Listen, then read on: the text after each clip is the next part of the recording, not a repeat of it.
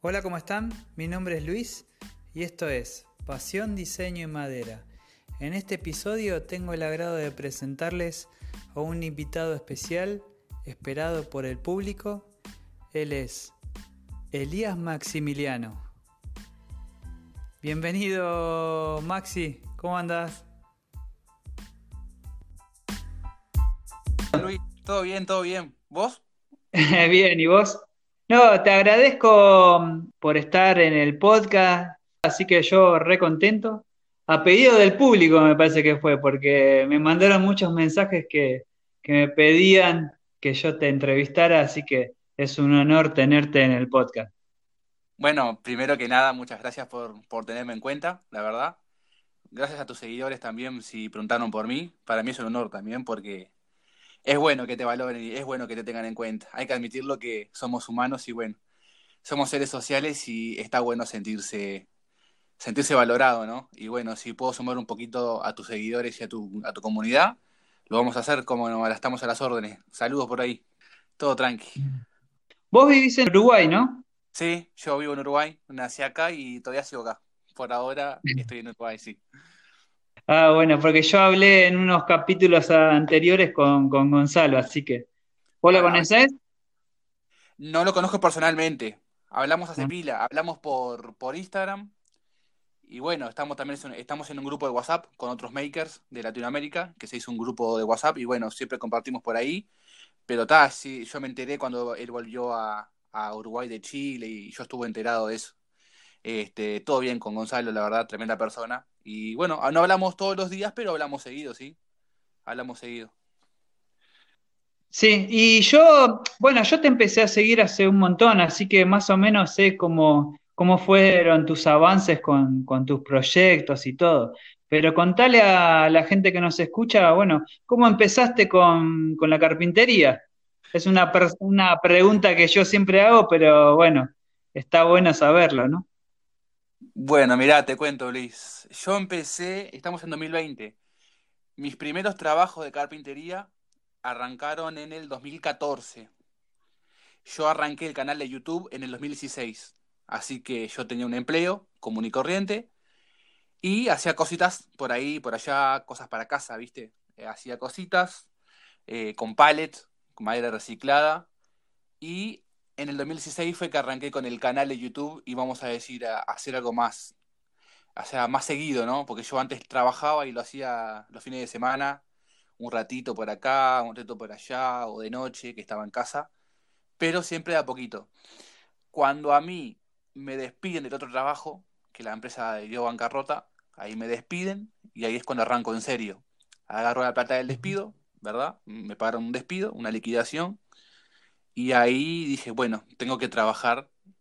Y no quería tampoco estar ahí, viste, del, lunes a sábado en una oficina y no, no era lo mío. Y bueno, me, la jugué, compré herramientas, una sierra, un par de serruchos y, arranqué con la carpintería. Y ahí arranqué con el canal. Y esa fue mi, fue mi, mis inicios, vamos a decir. Yo empecé con ver videos de restauración. Me encantaba la restauración de muebles antiguos. Y después empecé a ver que había gente que se llamaba Makers. Y ahí empecé a ver videos y bueno, y eso fue una cadena, ¿no? Empecé a ver un video, empecé a ver otro y cuando quise ver dije, voy a hacer lo mismo. Y ahí me puse a, hacer mi canal. Ajá. ¿Y tuviste alguien que te enseñó o fuiste aprendiendo a través de los videos de gente que conocida? No, no, no, aprendí solo. Yo siempre trabajé con mi papá, mi papá es albañil, siempre trabajé con él, yo, yo era su, era su peón, pero siempre la albañilería era revocar, hacer pisos, o sea, madera, la madera de obra, viste, para hacer algún encofrado y tal, pero nunca se me ha despertado el amor por la madera. Se me despertó un poco después, pero sí arranqué de cero y arranqué viendo videos. Y arranqué viendo desde restauración y después pasé a Jimmy Diresta, lo tenés que conocer, Jimmy Diresta, que es un maker este, americano y bueno, conocí a Jimmy Diresta y, fue un antes y un después. Ahí me enganché con sus videos y, fue ver uno tras otro y creo que en una semana me los vi todos. Me hice fanático de su canal, de su estilo, de, lo que mostraba más bien. Y tal, después empecé a abrir el abanico y me pasé a otros canales en inglés, casi todos en inglés, y después en español, y bueno, fui aprendiendo así, viendo videos. Sí, porque, por ejemplo, es como que tenés un estilo propio, ¿viste? En tus eh, proyectos que vas haciendo. Eh, creo que fueron, como siempre pasa, de menos a más. Eso es lo bueno. Es como que te atrapa en cada, en cada video en YouTube o, o en las publicaciones que haces en Instagram, ¿no? Por eso la gente le gusta. Sí, mira, yo te voy a ser sincero. Yo creo que la gente, más que mis trabajos, le gusta más el hecho que use pocas herramientas y, y no sea tan complicado. O sea, me explico. Eh, yo trato de ser bastante minimalista. Si bien tengo herramientas, no, no tengo muchas. Y tampoco quiero tener muchas. Yo me gustan las herramientas comunes, básicas, eh, y trato de hacer muebles con esas herramientas. Y bueno, sobre todo trato de siempre exprimir la madera y la herramienta y hacer lo mejor que pueda. Y cada vez empujar un poquito más, ¿no? Subir un poco más al listón. Pero sí, igual te confieso que todavía no tengo un estilo definido. Estoy, estoy buscándolo, estoy buscándolo, pero es más bien rústico, rústico antiguo, le digo yo, porque me gusta lo rústico, pero también me gustan los muebles antiguos, me fascinan los muebles antiguos, me fascinan el, el estilo vintage, ese estilo clásico me gusta y me parece que va por ese lado lo mío, me parece a mí. Claro, son tiempos de uno que por ahí te gusta algo y después más tarde te gusta otra cosa, entonces como que vas cambiando, pero lo que yo veo es como que eh, le haces un detalle a cada cosa que vos vas haciendo, ¿viste? Eh, en cada cosa que haces siempre le das un toque de, un detalle extra al, al producto final, eso me encanta. Sí, trato. El tema es que yo trato de informarme mucho, ¿viste? Y tengo un par de libros, libros tipo de carpintería que consigo en ferias, libros antiguos, ¿viste? Y yo siempre lo estoy leyendo y veo algo que me gusta y trato de hacerlo. Y así voy viendo videos, veo algo que me gusta y trato, que- aunque sea un detalle mínimo, trato de repetirlo. Y bueno, a veces me sale bien, a veces me sale mal. Y bueno, es lo que tiene la- el hacer videos, ¿no? Vos haces un video y a veces te sale mal, pero vos en la edición lo arreglás y capaz que hiciste un encastre y el encastre lo hiciste 10 veces y vos mostraste que te salió bien, pero atrás hay 9 que salieron mal, entonces fue ensayo y error. Y bueno, sí, trato de siempre buscar un poquito más, ¿no? Pero es sobre todo para descubrir qué me gusta y qué no, con qué estoy cómodo y con qué no. Por eso uso madera maciza. Yo antes probaba mucho con melamina y no se me da la melamina a mí. No me gusta. No me gusta la melamina, no se me da, no, no, no, no me despierta creatividad tampoco, no. Y bueno, eso lo descubrí haciéndolo. Y por eso trato de usar madera natural. Y bueno, yo conozco mucha gente que, que le gusta tu canal y todo, y dicen lo mismo, como que les atrapa el, el saber, digamos, que, que vos lo haces con pocas herramientas, que usás las herramientas manuales para hacer tus trabajos. Que eso también atrae gente que le gusta también hacer lo mismo, que no tiene herramientas eléctricas o a baterías, entonces investiga o, ve cosas que vos hacés y también trata de por lo menos de intentarlo hacer también. Eso es lo que también impacta ahí con el canal de YouTube. Sí, sí, sobre todo eso. No sabes vos, Luis, la cantidad de gente que me escribe y me manda fotos de las cosas que hace y me dice, mira Maxi, esto lo vi en tu video fulano y tal y tal. Y yo, mm, para mí es un orgullo, porque me mandan fotos de cosas que yo hice en un pasado, que a veces ni me acuerdo que las hice y las tengo en, en mi canal, y me dicen, mirá, lo hice igual a vos, o la idea es que quise imitarte, no sé qué, y digo, ¡pah, qué bueno que te quedó! Y yo lo doy para adelante a todos, ¿viste? Hay, hay una cosa que quiero aclarar que yo le digo a todo el mundo, y es que yo uso herramientas eh, manuales porque me encantan, pero las eléctricas también me gustan. Simplemente que Claro. estoy ahorrando plata para otra cosa y entonces trato de priorizar los gastos. Entonces compro herramientas muy de a poco y herramientas puntuales, una sierra, un taladro, eh, un router. Trato de comprar herramientas eléctricas básicas, pero yo cuando pueda gastar en herramientas eléctricas voy a gastar un poco más. Yo le digo a la gente que, que no es que no quiera herramientas eléctricas, es que simplemente elijo no comprar todas. Pongo en prioridad otros, otros gastos, pero en un futuro sí, cuando cambie de taller voy a, voy a invertir un poco más en herramientas eléctricas. Pero bueno, por ahora vamos usando lo que, lo que hay, es lo que, es lo que me gusta a mí, usar lo que hay y exprimir lo máximo posible. Claro, por ahí en el canal de YouTube vos podés mostrar hacer trabajos con herramientas manuales, pero después en el día a día en tu taller vos usás herramientas eléctricas, así que no hay, no hay problema con eso. Pero sí, está bueno saberlo que, de que, bueno, que por ahí uno tiene la ilusión de que vos haces todo con herramientas manuales y también eh, a futuro querés usarlas eléctricas, porque bueno, eh, no sé si vos, eh, productos que haces, ¿los vendés después o solamente es para el canal? Mirá, yo te digo la verdad, hace como un año que estoy solo con YouTube. No estoy vendiendo nada. Tengo clientes, pero tengo el privilegio de elegir en el sentido de que si un trabajo no me conviene, por ejemplo, una alacena de melamina, un mueble aéreo para una cocina, no lo agarro. Porque le digo, mirá, yo no tengo melamina, o sea, no trajo melamina, no tengo ni sierra escuadradora, no tengo herramientas para melamina, y tampoco tengo espacio. Digo, disculpa, y le, y le paso a otro colega el trabajo. En ese sentido, elijo el trabajo. Pero si es un mueble rústico, algo que yo puedo hacer y que me gusta, y que sé que puede, lo puedo mostrar en el canal, que es interesante, sí lo agarro. Pero mis ingresos hoy por hoy son casi todos de YouTube. No estoy haciendo muebles para vender tipo en línea. Y es un error mío. Yo quiero empezar a hacer muebles para vender, pero me descanso y un poco también no tengo espacio en casa para hacer stock, pero mi idea es hacer muebles para vender, pero al tener poco espacio no puedo almacenar mucho, entonces tengo que ir haciendo y vendiendo. Y en YouTube sí, hay, hay videos que son, hay muebles y proyectos que son solo para YouTube, que lo tengo en casa o son para mi familia, repisas, cajitas chiquitas, eso son para mi familia o para mí. Y sí, hay muebles que hay muebles del canal de YouTube que sí que los he vendido, los he vendido, sí. Pero tengo que hacerla poco. Claro, sí, me imagino. Che, ¿y cómo es eso? El, ¿es redituable hacer videos en YouTube? Bueno, cuando ya agarrás un envión grande, eh, pero todo el mundo se pregunta eso, ¿no? Eh, es más bien personal tuyo, pero eh, ¿se puede contar algo de eso? De, cómo te pagan por la publicidad? ¿Qué es lo que hacen? ¿Cómo es el tema de, la, de YouTube? Mirá, eh, YouTube te paga por la publicidad. YouTube es una empresa de, de, Google, empezando por ahí. Entonces a vos te paga Google. Entonces una cuenta de Google AdSense y vos, después de tener cierta cantidad de suscriptores y min minutos de visualización en tu video, en tu canal, vos ahí te dejan monetizar. Vos monetizas tu canal, te piden una cuenta bancaria y te ponen anuncios en tu canal, uh -huh. anuncios de, de, lo que sea. Y después, esos, ¿viste? los anuncios tienen segundos, 15 segundos, omitir en 5, bueno, según los segundos que el cliente, o sea, el, el, que está viendo el video, veas ese, contenido, ese video, un porcentaje de ese dinero va para vos. Entonces vos con las vistas vas acumulando dinero. Obviamente empezás muchas visitas, ¿entendés? Empezás mucha gente.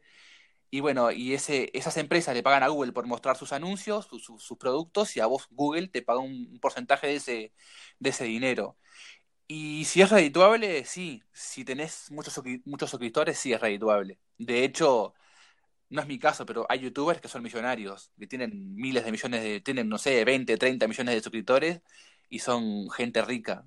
Pero también no por YouTube, porque tienen una marca personal, tienen un sitio web, eh, tienen otras entradas de dinero, ¿no? Pero sí, sí, si vos me preguntás si se puede vivir de YouTube, yo te digo que sí. Necesitas un público mínimo, ¿no? Eso es lo que tiene al a lo primero no ves, no ves un peso. Necesitas muchas visitas, mucho, muchos suscriptores y después sí, puedes vivir, sí. Pero no es lo mejor porque tenés que vivir subiendo videos, no podés estar un mes, dos meses sin subir video, tenés que subir video constantemente, que la gente le guste, ¿entendés? Y bueno, también nuestro contenido es family friendly, ¿no? No, no, no decimos malas palabras, no tocamos temas políticos, entonces se puede monetizar. Pero hay contenido que YouTube no deja monetizarlo. Entonces, la temática del canal influye mucho. Nosotros que hacemos videos de muebles, sí, sí, los monetizan bien. Pero sí se puede vivir de YouTube, sí, lo más bien. Ah, mira, mira es, bueno, es bueno saberlo, porque viste que siempre esa pregunta uno se, se hace. Pero bueno, también es como, si uno se lo toma en serio, es como que va creciendo y bueno, es también un trabajo, ¿no? Eh, en sí, hacer un video cada semana o, o cada mes, no sé, cómo, es lo tuyo. Pero sí, está, está bueno. Si a vos te gusta hacerlo y te conviene a vos, eh, bienvenido sea. Sí, sí, a mí me encanta hacer videos. Inclusive cuando yo, en mi primer video lo subí el 28 de junio de 2016, me acuerdo, y todavía estaba laburando yo en ese momento. Y yo sabía que estaba trabajando y, bueno, a ese momento no me han despedido todavía y no sabía que me iban a despedir. Y yo no lo miraba como una fuente de ingreso y una forma de vida. Dije, voy a subir mi video y lo subí. Y bueno, después con el tiempo el canal fue creciendo y ahí sí lo tomé más en serio. Pero mis primeros 5, 10, 15 videos fueron por amor al arte, como quien dice. Pero después Claro. moneticé el canal y ahí sí empecé a ganar un dinero. Que lo invertí en más videos y en más herramientas. Fue lo que hice.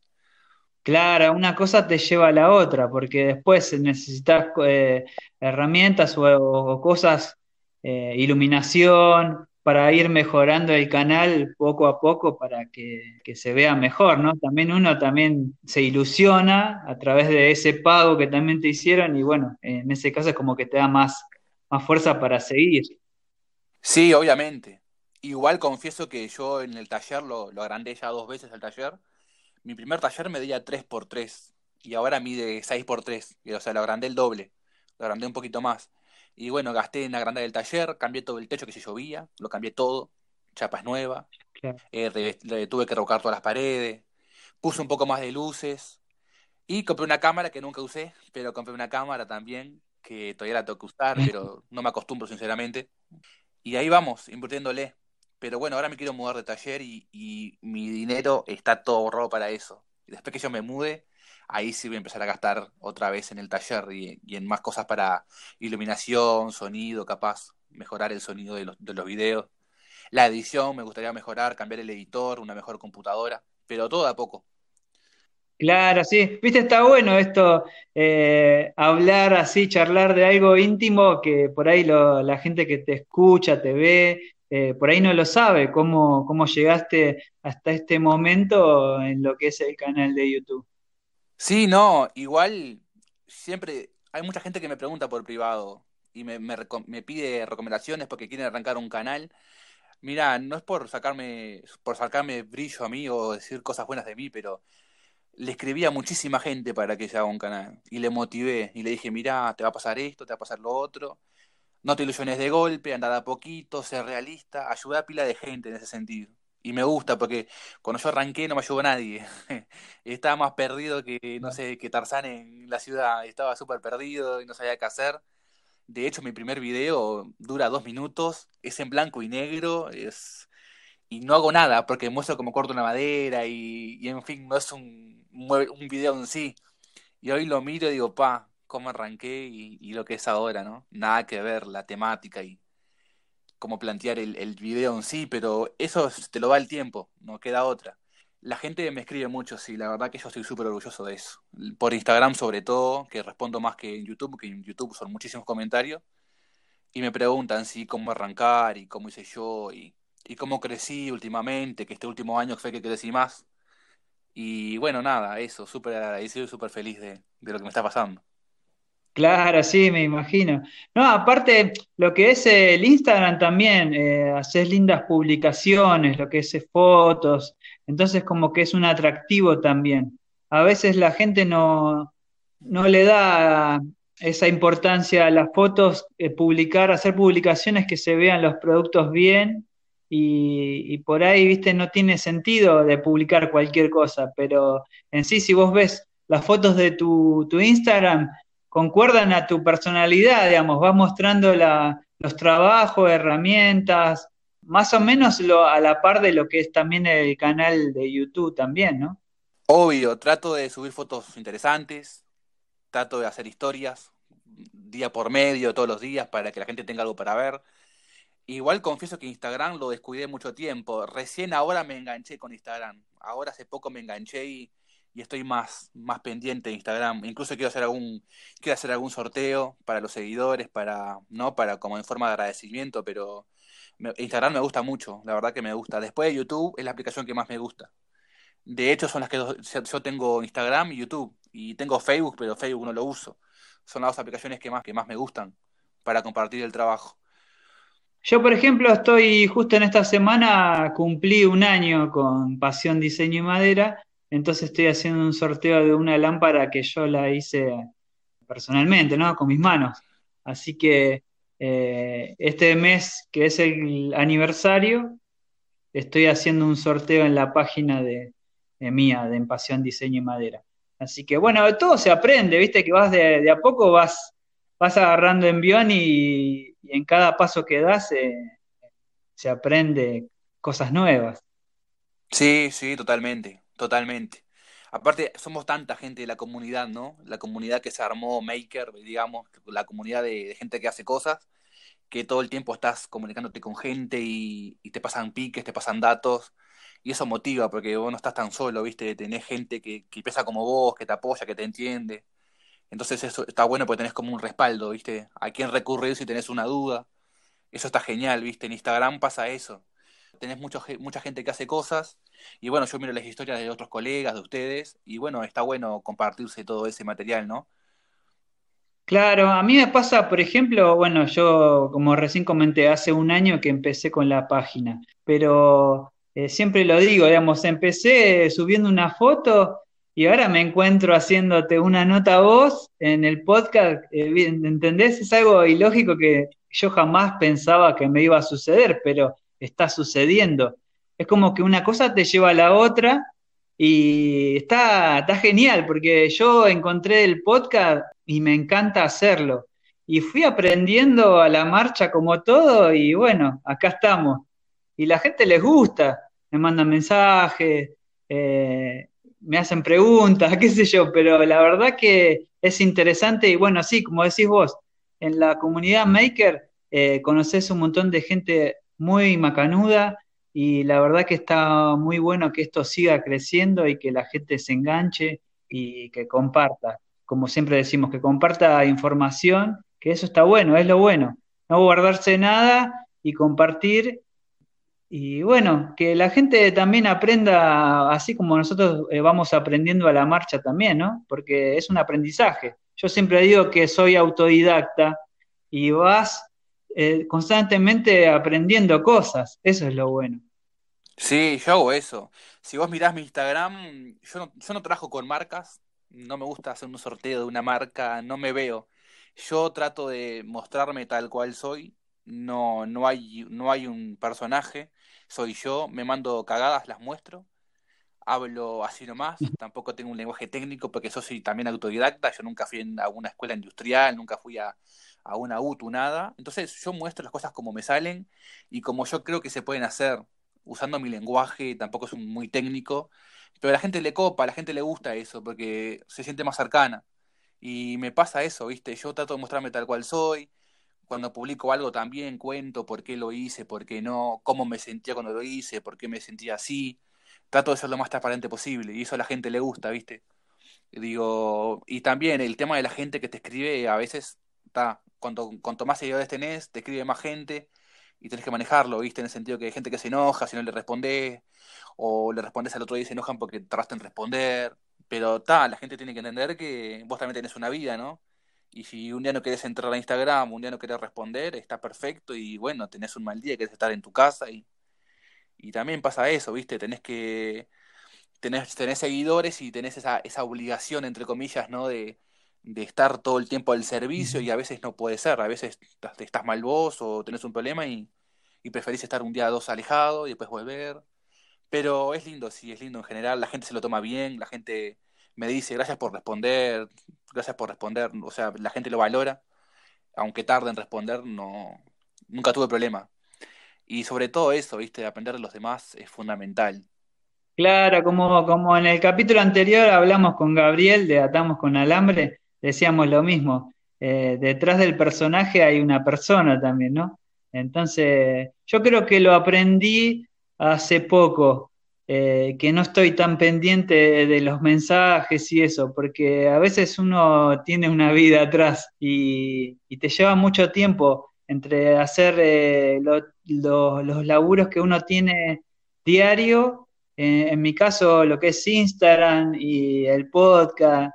Y bueno, yo tengo un canal de YouTube chiquitito, pero bueno, trato de subir contenido y voy aprendiendo, como todo, pero eh, es así. Eh, pero bueno, hay gente que, que lo entiende, eso es lo importante. Y a veces, como decís vos, yo eh, trato también de responderle a todo el mundo para, para no sentirme como que no, no le contesto, pero hay a veces que uno no puede, o sí le contesta, pero no tan rápido como, como ellos quieren, pero eh, eh, lo importante es que estar ahí y, hacerlos sentir que, que aunque uno no les responde, haya leído el mensaje igual eh, y que los tiene en cuenta. Obvio, me pasa, me pasa eso que decís vos, como vos. Me pasa, bueno, de hecho, yo hace poco comentaba en Instagram, comenté una vez que yo tenía picos de ansiedad, pero sobre todo por YouTube. A veces no tenía que subir al, al canal o simplemente pasaba una semana sin subir video y yo me sentía mal, ¿entendés? Me sentía, me venía una ansiedad impresionante que no podía ni dormir de noche. Y eso estamos hablando hace mil años. Y yo una vez hice un blog para el canal de YouTube cuando cumplí 50.000 suscriptores. Y ya dije, se me está complicando para responder mensajes. Ese canal sigue subiendo, voy a tardar más. Hoy, de hecho, ahora en YouTube no respondo mensajes. Pero no es por maldad, es porque no tengo tiempo, porque yo grabo con el celular. El celular lo uso para mí, para mi vida personal. Después estoy en Instagram y no puedo hacer todo a la vez. Si me pongo a responder mensajes, no, bueno, no me da el tiempo. Y más que yo tengo que trabajar, después editar el video y la vida diaria y, es imposible tener, no te dan las 24 horas del día. Y eso sí, eso me trajo mucha ansiedad. Y de hecho no se lo deseo a nadie, pero las redes sociales son bastante consumidoras, te consumen bastante. Cuando querés darte cuenta, estás todo el día con el celular en la mano, de repente, y hay un sol divino afuera y vos pasás encerrado en el taller, como me ha pasado mil veces, y, y se te va la, se te va el día, y vos pasás laburando, ¿viste? Y si no es Instagram, es YouTube o, o, trabajando en un proyecto, en un mueble para terminarlo, un cliente, y se te va el día. Es, es, es, es fácil de afuera, es fácil de afuera verlo, ah, este youtuber gana plata por no hacer nada. Y no es así, eh, no es así. De hecho, ser youtuber y, y hacer todo uno solo, producción, edición, todo uno solo, es bastante trabajo. Por lo menos los videos de carpintería son, son trabajo, porque un video mío tarda una semana, porque mientras que hago el mueble, lo edito de noche por lo general, y después lo subo, a veces estoy cuatro o cinco días para hacer un video. A veces estoy dos semanas para hacer un video solo. Así que lleva tiempo y la gente tiene que entender eso, ¿no? Claro, sí, sí, sí. Sí, me imagino, ¿no? Eh, que es, es, es como, como decíamos hace un ratito, es un laburo, un laburo constante que uno está, está presionado. Como vos decís que te pasó de que por ahí no tenías nada para subir y estabas ansioso porque, para subir contenido. Pero eh, a mí me gustaría saber cómo te fue, bueno, que vi en una publicación hace unos cuantos días atrás, eh, no, me acuerdo si fue en Instagram o en YouTube, eh, que estabas haciendo, creo que era alguna de las historias de, Instagram, que estabas con la forja, haciendo algo con eso. ¿Cómo te fue? Ah, hice unos tiradores para un mueble. Yo hice un mueble para mi hermano, un ropero grande y los tiradores, en vez de comprarlos, los hice yo con fierro. Hice una forja, que la forja la hice hace pila ya. La forja la subí a YouTube hace como casi un año. Una forja carbón con un motor de aspiradora para que sople aire caliente, ¿no? Para que sople aire y, mantenga la llama prendida. Y bueno, esa fragua, vamos a decir, esa forja, hice unos tiradores forjados y ya están puestos en el mueble, así que ya hay video de, de los tiradores, hay video, y también está el video de, también está el video del, del ropero, el ropero en sí también tiene su video pronto y ya están subiendo los al canal. Este, también me gusta la, la, la, forja, me gusta mucho también, lo que es fragua, me gusta, me encanta, lo que es doblar fierro, eh, trabajar el hierro me encanta, me encanta, me encanta. Porque vi que estabas haciéndolas y probabas de una forma, de otra, con una medida de un hierro, eh, de uno y de otro, hasta, hasta llegar a lo que uno, uno, uno quiere, ¿no? Pero estaba bueno preguntártelo porque vi que estabas ansioso con, hacerlo y como que te gustaba bastante. Sí, sí, me gusta mucho. Ese es mi problema. Soy bastante obsesivo con el trabajo. O sea, se me hace muy fácil trabajar muchas horas. Viste, cuando, algo te gusta, con algo te, cuando algo lo querés tanto, viste que las horas se pasan volando. Y bueno, a mí me pasa eso con el trabajo. Yo puedo trabajar 12 horas seguidas y si estoy enganchado en lo que estoy haciendo, no siento cansancio, no siento hambre, no siento nada. Entonces a veces sí se me nota más ansioso en los videos, pero en las historias no es ansioso de nervios, es ansioso de, como una felicidad, ¿viste? De decir, ¡pua! Es como ser un chiquilín en una juguetería, ¿viste? Estás ansioso porque estás probando una técnica nueva, estás probando un, no sé, algo que viste en un video y querés hacer igual, querés replicar. Y bueno, lo que es fragua, tengo bastantes ideas para hacer ya más adelante. De hecho, de la fragua la voy a cambiar. Pero sí, sí, me, me gusta y esa, ansiedad más bien es como esa felicidad, ¿viste? Como esa de decir, ¡ah! Estoy a esto, me gusta, me gusta. A ver cómo me va, a ver cómo. Ir probando cosas, ¿viste? Y bueno, eh, esos, tiradores, la verdad que la gente le gustaron bastante, me escribió mucha gente para darme alguna recomendación. Y nada, así trato de hacer todo en la vida, con ganas y ponerle voluntad. ¿Qué va a ser? Es lo que hay. Claro, viste, a mí me encanta porque te escucho hablar y siempre lo, digo esto, ¿no? Pero eh, siempre las cosas pasan por algo. Pero porque vos me dijiste que me contaste de que te quedaste sin trabajo, te echaron y llegaste a, hacer trabajos de carpintería, a grabar en YouTube y todo se hizo como una bola y, y crece y crece y cada vez más grande. Como que está bueno eh, saber la intimidad tuya de lo que te fue pasando cada día hasta llegar al día de hoy, ¿no? Eh, está bueno que lo cuentes y bueno, que la gente también se entere acá en el podcast. Eh, así que es, es linda historia. Sí, ahora, ahora es linda, ahora es linda, pero al principio fue bastante fea. Ahora es linda porque yo fueron va- varios años ya en YouTube, ya controlo más la ansiedad, controlo más lo que es, eh, yo me puse como un listón que quiero siempre mejorar, ¿no? Para que la gente siempre esté queriendo ver tu contenido, ¿no? Porque obviamente vos, si entras en una zona de confort, la gente se aburre y se te va, entonces vos tenés que mantener siempre el listón, tu, tu esencia del video, mantener tu estilo, pero siempre tratando de subir el listón, mejorar cada vez más. Y entonces, claro, ahora sí digo, pa, todo pasó por algo. Y ahora estoy contento y feliz y sé que es mi destino. Pero en su momento, cuando me despidieron, me sentía horrible. No te voy a decir que no. Yo tenía trabajo, me despidieron. Yo ese año compré un auto, saqué un préstamo, a pagar un préstamo en cuatro años y me, quedé sin trabajo. Me quería matar. Ese año me peleé con mi pareja en aquel momento y también me peleé con dos amigos. Mis dos mejores amigos me, me peleé ese año. Así que imagínate, yo estaba casi depresivo. O sea, fue un año de mierda me sentía como el orto, perdonad la- las palabras, pero es así.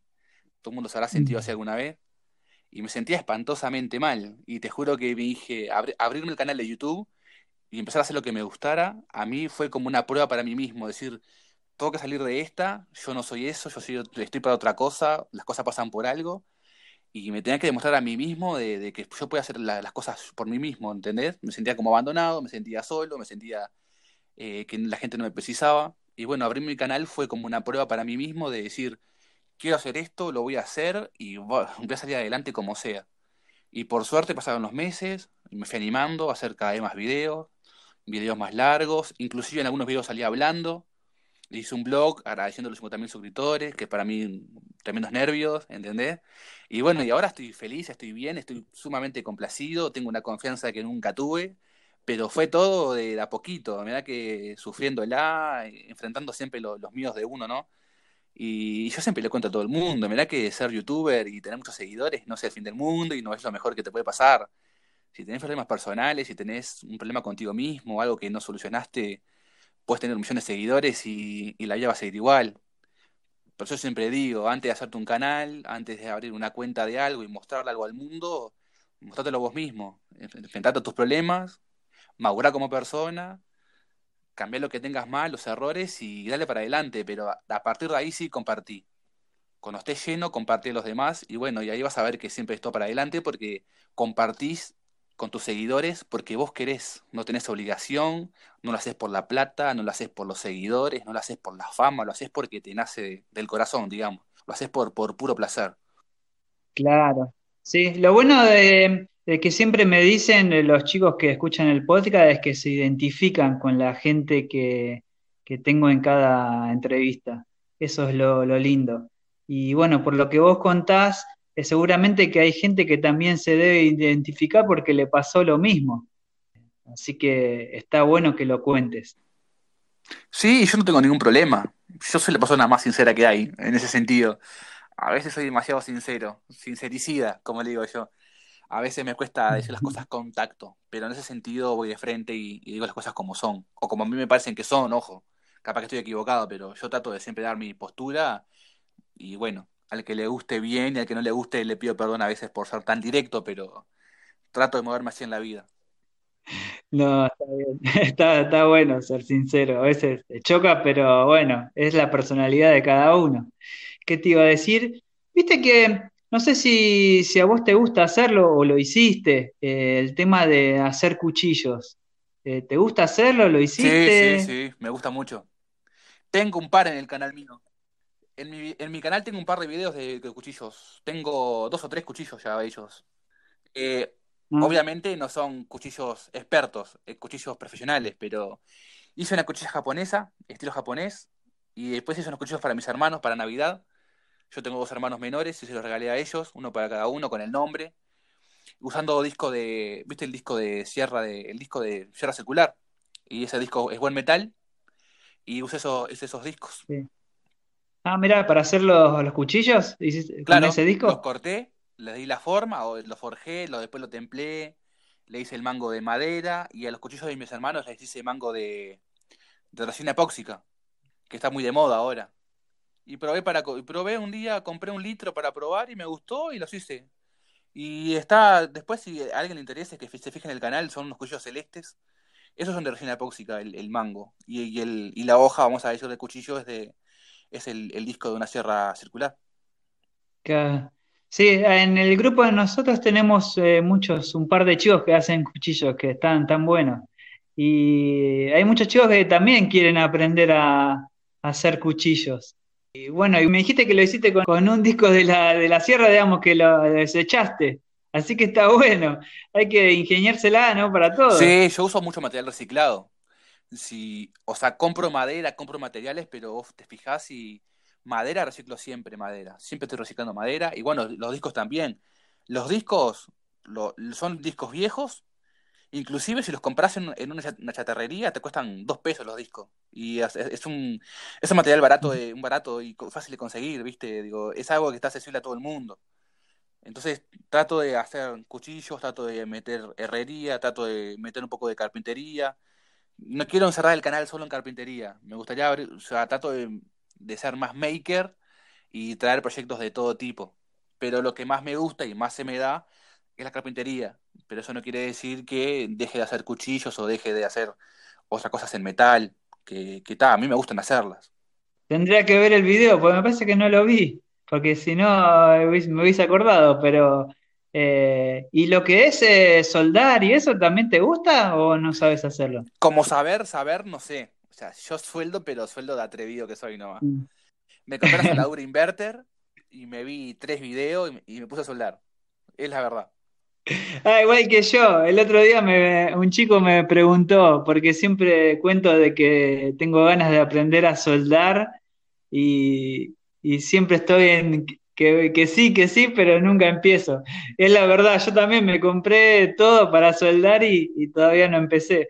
Lo que pasa es que, bueno, yo en ese momento le dije, me encantaría, lo que pasa es que tengo tantas cosas eh, en la mente y que hacer entre una cosa y la otra y vas eh, postergando cosas lindas que uno quiere aprender, pero bueno, ya llegará el momento. Sí, hay que, hay que darle tranquilo una cosa a la vez y no matarse, porque, claro, viste que querés hacer todo y ves un- una publicación y ves otra y ves una idea y, y querés hacer todo a la vez y cuando agarrás mucho no haces nada. Es mejor ir de a poco. Es decir, bueno, esta semana hago esto, esta semana hago lo otro. Y en ese tiempo que estás haciendo otra cosa, vas estudiando, vas viendo videos, vas viendo algún tutorial, ¿entendés? Vas buscando información y de a poco la vas, vas empezando, ¿viste? Yo soldaras hice eso, empecé a ver videos y no soy un experto soldador, no soy un experto, estoy, yo sé que soy lejos de ser un experto, pero bueno, trato de soldar, trato de que me quede mejor la, la- el cordón, que me quede menos escoria, regular el amperaje de la máquina, eso se hace a poco, elegir el electrodo, el electrodo correspondiente, son cosas que la vas aprendiendo de a poco, yo no me, no me vuelvo loco, ¿viste? Yo sueldo, sé que, sé que no soy, no es muy buena mi soldadura, pero a mí me vale. O sea, yo creo que quede bien pegado y bueno, después la, la estética la vamos mejorando. Claro, sí, sí, no, se, se aprende con el tiempo, así que eso es seguro. Y no, yo tenía ganas de, de- yo empecé a, a soldar así unas cuantas veces, pero después lo dejé, entonces como que no, no vas tomando práctica. Pero sí me encantaría hacer un pequeño curso como para aprender las técnicas y después sí, soltarme solo y hacer cosas. Pero porque a mí me gusta lo que es eh, muebles de de hierro y madera, me encanta. Me encantaría hacerlo. Eh, no sé si vos tuviste la posibilidad de hacer alguno. Sí, tengo, sí. En mi canal, o sea, en mi canal y en Instagram también hay, hay videos de, hay fotos de muebles industriales, me gustan. Me gusta más la madera, todo madera, pero me gusta, me gusta el, lo industrial, me encanta, sí. Me gusta usar eh, muebles antiguos eh, de fierro y, y la misma, eh, los mismos fierros usarlos de nuevo y que parezca vista antiguo, eso me gusta mucho. Pero últimamente estos meses me he enfocado más en la madera, en lo que es más tradicional, ¿viste? Me estoy volcando más para lo clásico, no sé por qué, pero últimamente me me está enganchando más, pero sí, yo soy así. Estoy un mes fuerte con una cosa y después me da para hacer otra y bueno, voy como que voy probando ahí cosas distintas. Pero me gusta la soldadura, me gusta. Me gusta el estilo que queda el, hierro como oxidado. Se le pasa una tinta que no sé el nombre, es un líquido que es, es como un ácido que escurece el fierro, que pasa oxidado. También es una técnica que queda muy buena. Y con la madera de pallet también podés conseguir buenas mezclas de madera de pallet de colores y el hierro queda muy, queda muy bueno. Aparte está muy de la moda. Si te vas para el lado de vender un producto industrial, creo que está, hoy está más a la moda que nunca, viste, que lo industrial se vende bien. Claro, sí. Y viste que hay muchos chicos que también hacen cosas eh, con pale, que, porque digamos la consiguen barata la madera, pero mm, lo que pasa es que a veces la gente piensa que por hacer un mueble con pale tiene que salir barato y me parece erróneo. Sí, obvio. Yo, mirá, yo para el presupuesto soy malísimo. Yo he dado presupuestos muy baratos que he perdido plata o apenas me dio para recuperar lo que gasté. Pero ahora recién estoy empezando a cobrar mejor un mueble. Pero no va tanto si es un mueble de pino o si es un mueble de roble o un mueble de, no sé, de, abeto, de cerezo, lo que vos te que tenés que cobrar es el tiempo que a vos te lleva. Y obviamente los materiales, pero vos tenés que cobrar el tiempo. Si a vos te lleva 10 días, bueno, calcular cuánto querés ganar en 10 días y bueno, y a sacar un presupuesto. Eso es muy personal. Hay gente que cobra el triple de los materiales, hay gente que cobra cuatro veces los materiales, eh, hay gente que cobra por hora, por metro lineal, si es bajo mesada. Hay muchas técnicas de presupuesto. Yo, por ejemplo, cobro según los días que me lleva a hacer el mueble. Y obviamente la exigencia, ¿no? Si yo desarrollo una habilidad en hacer un tallado, en hacer una forma X de tal madera, lo tenés que cobrar. Es obvio, así sea madera de pallet. Porque aunque sea un mueble rústico de pallet, si está bien hecho, está diseñado, tenés que cobrar el diseño. Tenés que cobrar el diseño, eh, hacerlo, ir a buscar los pallets, desarmar los pallets, cortarlos, cepillarlo. Tenés que dejar un margen de la ganancia para comprar herramientas o para mantener las herramientas tuyas, para darle mantenimiento pagar la luz, gastos del taller. Digo, es, es un tema. La gente piensa que es barato porque es de pallet, pero no, no, están, están equivocados. Hay que cobrar lo que es y bueno, hacer respetar uno el trabajo de uno, ¿no? Hay muchos chicos que no sé, seguramente que van a escuchar este podcast y van a prestar atención a lo que vos dijiste, porque realmente tienen ese problema, que la gente, eh, digamos, los busca porque hacen con madera de pallet pensando que es más barato pero bueno, siempre los escucho a los chicos que dicen, no, pero yo gasto muchas lijas para cepillarlo, es el doble de trabajo. Y, pero bueno, ahora en este caso que vos lo dijiste, por ahí los chicos toman conciencia y lo que pasa que pasa que a veces uno por agarrar un trabajo, y bueno, se lo deja un poco más barato, eh, y bueno, es hasta que te haces conocido, tenés tu, tu propia empresa en sí que sea más redituable, entonces vos podés elegir con quién hacerlo y con quién no. Pero bueno, en este caso los, los chicos que seguramente que están escuchando el podcast, eh, seguramente que se van a sentir eh, identificados con lo que Sí, yo lo que espero que no se enojen. Yo, yo hablo de mi postura, ¿no? Yo tampoco soy un profesional. Aparte yo estoy con esto hace cuatro años.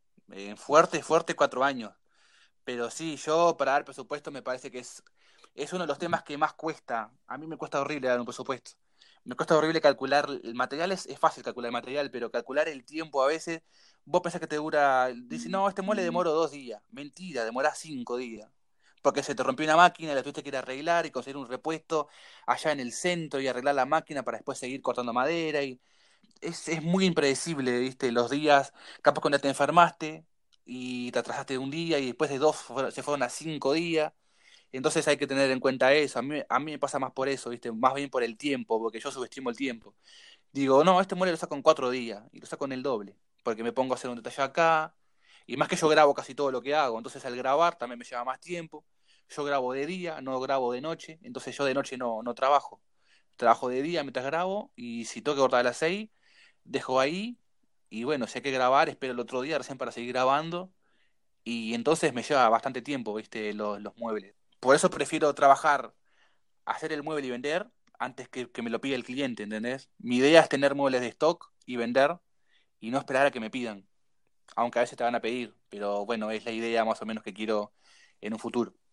Claro, a mí me pasó eh, al revés. Yo empecé haciendo muebles eh, en stock para vender, esa fue mi idea. Y después fui mutando porque me empezaron a hacer pedidos eh, por encargo a medida y fui haciendo, y una cosa te lleva a la otra, entonces te vas desviando de lo que vos en realidad tenías pensado hacer.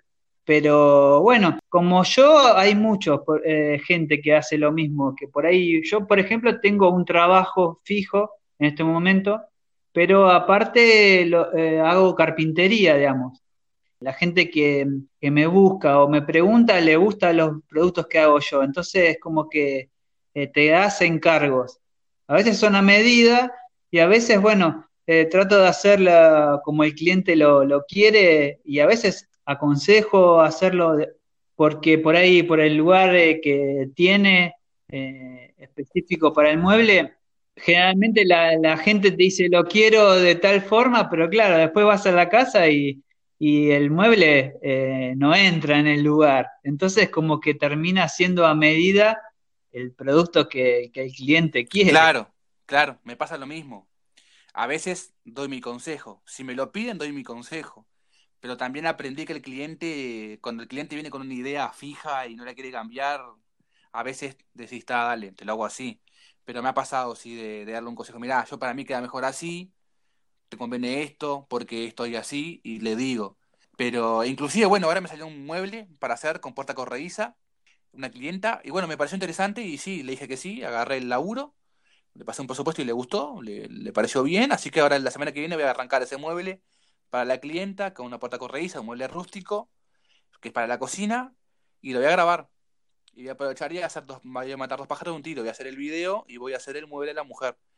Pero son las pocas veces que lo hago. Me gustaría hacer al revés, me gustaría tener, diseñar un mueble, una mesa X, diseñarla algo lindo, algo novedoso, que sea fácil de hacer con mis herramientas, y hacer tipo, no sé, hacer 10 mesas, 5 mesas y tener, y bueno, publicarlas. Ya cada uno ve dónde la publica, Mercado Libre, Facebook, eh, no sé, tiene un local físico X, eh, y bueno, ahí vender, ¿no? Es lo que me gustaría a mí, tener una línea de producción y vender mis productos. Pero claro, la gente siempre va a elegir medias personales, ¿no? Según la casa. Eso hay que aprender a, manejarlo. Y siempre te quiere regatear el precio. Sí, sí, sí. Por eso hay que tener en cuenta, como decías vos, el, tiempo de uno eh, es el precio final del producto. Porque si no. Otra cosa, calcular los peajes, calcular la nasta, el flete, si no tenés, si no tenés vehículo propio, tenés, que pagar un flete. Yo mis primeros presupuestos eso no lo tenía en cuenta, imagínate. Después pagaba el peaje o pagaba el flete y ya era plata mía que yo sacaba para pagar el flete. Entonces, después eso, esos errores te van formando y decís, no, tengo que cobrar el envío, si hay que subirlo por un apartamento, tenés que verle el lugar para, si hay lugar para subirlo, la escalera, que el flet, son cosas que te vas sumando al presupuesto y la gente a veces no entiende. Dice, ah, no, pero es muy caro. Y es muy caro, pero tengo que hacerlo, tengo que moverme, tengo que ir a comprar materiales. Digo, eso se cobra, se cobra todo. Y la gente a veces no, no, no lo quiere entender o, o bueno, pero fulano me cobra tanto. Y bueno, hacerlo con fulano. A veces tenés que decirlo así y quedar medio grosero, pero a veces tenés que decirlo así porque no, no, no, no quieren, no quieren que, que se lo hagas vos, pero quieren que le cobre lo que le cobra el otro. Claro, sí, me río porque a mí me pasa lo mismo, eh, lo que estás diciendo ahora. Eh, me pasa lo mismo, eh, sí. Y a veces uno no, por ejemplo, esas cosas por ahí está bueno que, lo, cuente porque también seguramente que a mucha gente le habrá pasado lo mismo, que por ahí no tiene en cuenta lo que es el flete y eso. Y hay que ponerlo en el presupuesto final del producto. O si no, en tal caso lo, se lo indicas al cliente que el flete está a cargo de él antes de hacer el mueble, ¿sí? Pero sí, está, está genial lo que estás contando porque son cosas reales que, que pasan a menudo. Claro, yo me muevo en auto, yo tengo auto, auto cerrado, no tengo camioneta. Mi hermano tiene camioneta y a veces me la presta, pero a veces no, no puede porque él también trabaja y a veces no, no coincidimos con los horarios. Entonces yo le digo al cliente, mira, ¿querés que te lo lleve o venís vos a buscarlo? ¿Dónde vivís? Y ahí veo cuánto tengo de nasta, si hay que pagar peaje. Y bueno, después digo, vivís en un primer piso, vivís en una casa, un apartamento, tengo que, a ver si tengo que llevar a alguien que me ayude, porque a veces es un mueble grande y es un primer o segundo piso, y tenés que subirlo por escalera o por ascensor y estás solo y no tenés con quién subirlo. Eh, o son cositas que al principio no tenés en cuenta y después te vas, con el tiempo estás haciendo, es como todo, ¿no? Los años te van dando la, experiencia, pero igual a mí me faltan pila con el tema del presupuesto. Me falta más velocidad.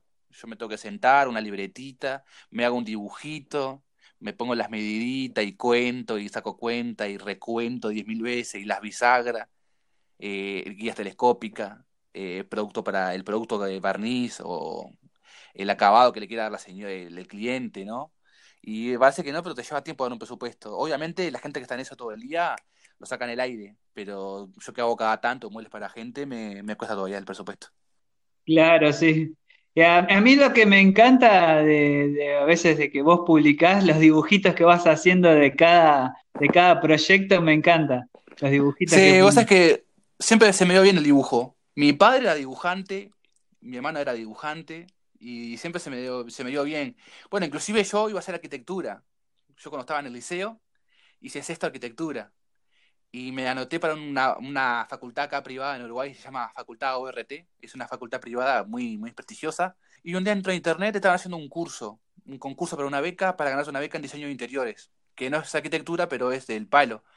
Me anoté, era hacer una maqueta, había que diseñar un, diseñar un interior de una casa, y yo hice una maqueta y gané, y gané la beca completa y no la hice porque no me gustó. Y me querían matar, imagínate, una beca completa en la facultad privada de Uruguay es una de las más caras. Y vos sabes que no era lo mío, no me gustaba. Y me di cuenta que diseñar no era lo mío, diseñar casas. Porque como paré albañil, yo pensé que lo mío era la arquitectura, ¿viste? Y después me di cuenta que me gustaba más crear, no tanto diseñar. Me gusta, sigo dibujando, pero no tanto como antes. Antes pasaba dibujando. Entonces ahora dibujo para mis muebles, pero lo mío es el diseño en sí. Estar sentado en una oficina no es lo mío. Yo prefiero estar en el taller, diseñar, ¿entendés? Ensuciarme las manos. Me, me gusta más, ¿viste? Agarré por ese lado. Qué, qué bueno que, que, contés estas cosas porque son cosas íntimas que nadie, nadie sabría de, vos. Pero a mí también me, me, gusta dibujar. A mí me cuesta también, siempre lo digo, de usar los programas estos de, la computadora para poder diseñar los muebles y eso. Se me es más fácil también eh, hacer los dibujos en un papel y bueno, eh, porque me gusta más, ¿no? Es como que el que le gusta dibujar, por ejemplo, a mí eh, siempre lo digo, pero me gustó siempre dibujar desde chico y hacer cosas desde chico, entonces como que para mí es natural. Eh, y por ahí me siento más cómodo haciéndolo así, en un papel, como haces vos. A mí la gente que me pregunta le recomiendo. La mejor forma de ubicarte en el espacio para dibujar es dibujando. Los programas, de, estos programas que hay, SketchUp y todos estos programas, sí, son lindos, pero eso cuando tenés un mueble puntual, o sea, una línea de producción, como, como hablamos hoy más, más temprano, está bueno. Pero la verdad que a, mí no me sale rentable, porque sentarme en la computadora a diseñar, tardo mucho menos con, con haciendo un lápiz, haciendo un dibujito de lápiz. Tardo mucho menos. Yo prefiero lo, manual. La computadora la agarro para editar y, ta, y no soy muy. no soy muy amigo de la computadora, ¿entendés? Pero sí, hay gente que le cuesta dibujar, y yo entiendo que le cuesta dibujar, pero para mí, para ubicarte en el espacio, tenés que, e, es dibujar, dibujar, dibujar y dibujar, no te queda otra. Los programas eso hacen todo por vos, fíjate que hacen todo por vos eh, y piensan por vos y, y vos estimulás ese lado tuyo artístico, ¿entendés? Porque lo hace la computadora. Yo creo que vos dibujando estimulás la creatividad. Sí, a mí me pasa exactamente lo mismo, porque aunque lo quiera aprender, yo me he puesto a tratar de hacerlo y todo. Eh, pero sí, tarda un montón, tarda un montón en hacer lo que podría hacer en dos minutos en un papel, tarda un montón en hacerlo. Creo que después, eh, como todo, es práctica, ¿no? Eh, después cuando le agarrás la mano decís, bueno, esto es una joda. Pero sí, a mí me encanta dibujar, entonces también agarro papel y lápiz y dibujo. y como vos decís, la creatividad se se te prende la lamparita siempre. Claro, igual hay que aclarar, ¿no? El que anda, el, que usa programas de, computadora, obviamente no lo hacen una hora, lo hacen menos. El que anda ducho para eso lo hacen 10 minutos, 15 minutos. Porque ya manejas todas las herramientas, sabes usar las herramientas y los haces el toque, ¿no? Es la práctica, es como decís vos, es, es todo práctica y obviamente lo que a mí me demoraría dos horas lo hacen 20 minutos. ¿Entendés? Eso es, es ponerse también las pilas de uno. A mí personalmente me gusta más lo que es el lápiz y el papel, pero obviamente hoy por hoy, que es el futuro, ya es todo, viste que es todo computadora, mismo la CNC, estas máquinas que son para grabar en madera y en metal, también es todo con computadora. Entonces, la carpintería en sí y ser maker, hoy por hoy, requiere trabajos manuales, pero también requiere todo lo que es computadora, ¿no? Claro, es como que tenés que saber de todo un poco, porque si no es como que vas... Eh, hay que incorporar cosas nuevas también que uno por ahí no las tenía en cuenta al querer eh, hacer, ¿no? Aprender. Eh, porque la tecnología va creciendo. tenés que aprender porque si no te quedas como atrás, ¿viste? Te quedas como, como en el pasado y todo el mundo avanza y, y es un tren y tenés que subirte, tenés que modernizarte, como quien dice. Claro. Sí, por ejemplo, a mí me pasó, eh, creo que lo conté en alguna oportunidad, de que, bueno, empecé a estudiar eh, administración. Y bueno, pero me quedó ahí en el tintero porque quedé a medio camino, pero eso me llevó a, la idea de querer hacer carpintería, ¿no? Qué, loco que de una cosa saltara a la otra, pero eh, es lo que me pasó a mí, eh, ¿viste? De querer aprender otra cosa, surgió otra. Y bueno, ahora me tenés acá, hablando con vos en el podcast, haciendo carpintería, y la verdad que me encanta. A mí, bueno, siempre me encantó hacer cosas, aprender cosas. Entonces es como que es algo que te surge solo, ¿viste? De, querer aprender. Eh, yo cuando era chico, por ejemplo, hacía eh, chapa y pintura, imagínate. Yo me acuerdo que cuando hice mi primer auto fue un fitito que lo, cuando se fue, que se lo llevó el cliente todo pintado, todo, creo que lloraba, era como que, era mío. Sí, sí, sí. ojo, también no lo conté, pero también me gustan los, autos. Mi hermano, el que me sigue, yo siempre lo cuento las historias, mi hermano es mecánico y él tiene el taller en el frente de casa y yo lo tengo en el fondo. Y sí, también eh, mi hermano hace chapista, hace chapa y pintura, hace mecánica y sí, me encanta, los fierros me encantan, así que te entiendo, te entiendo porque mismo el auto mío lo pintó él y yo lo ayudé a pintarlo y a, lijar y todo, y está, es un oficio muy lindo. La chapa de pintura me gusta mucho, es muy manual también, hay que lijar, hay que pulir, y sacar el óxido, soldar, es muy lindo. Eh. Yo de chico también hacía cosas con barro, hacía eh, estatuas de barro, imagínate. Cuando iba a la escuela hacía estatuas de barro y tenía un cachilo en casa abandonado y las tenía ahí adentro. Y hacíamos con mis hermanos, hacemos el barro, preparamos el barro con pasto y todo para que no se parta hacemos las esculturas, hacemos elefantes, patitos, hacemos eh, X cosas, y después las metemos en el horno, eh, hacemos una fogata y las, y las curamos, ¿viste? Las secamos en una fogata. Siempre fuimos muy manuales, fuimos muy de, hacer cosas, ¿viste? Con las manos. Y bueno, después conocí el dibujo, y en el dibujo me fue bastante bien. Y bueno, y después terminé con la arquitectura, que me encanchilé, me encachilé, y después me di cuenta que, que no, que no era lo mío, y no, no llegué a hacer la facultad al final porque no, no, no me sentía lleno con la, con la, con arquitectura. Y ahí fue que arranqué a trabajar y bueno, y terminé con la arquitectura, imagínate.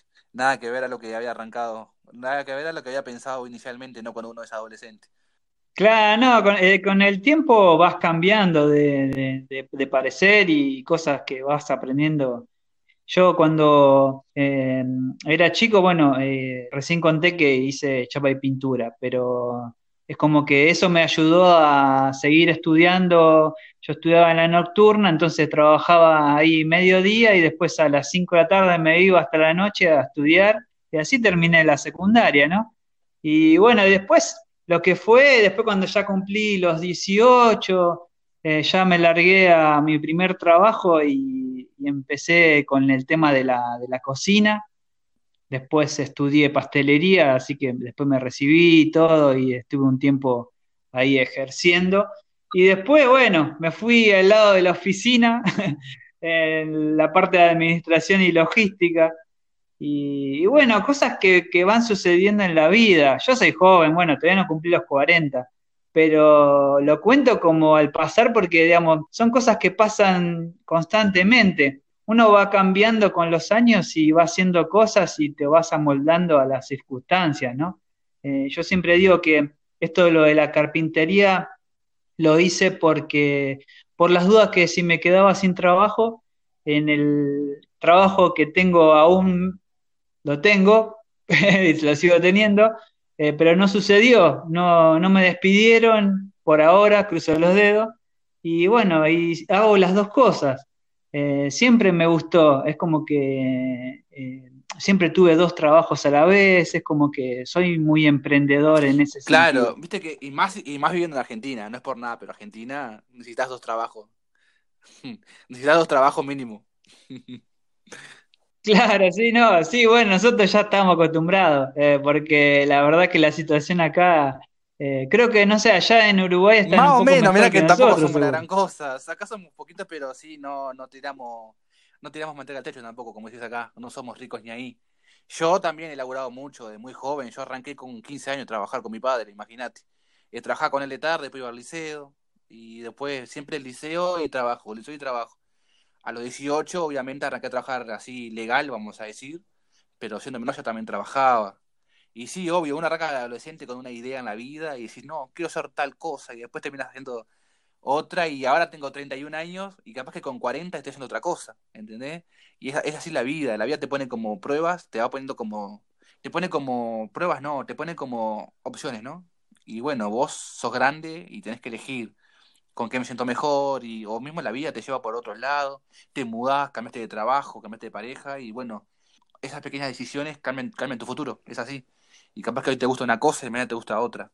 Y está perfecto hacerla, porque tampoco está bueno depender de un trabajo solo y que ese trabajo flaquea y te echa y que hace y que hacen pelotas, ¿viste? Que hacen trabajo.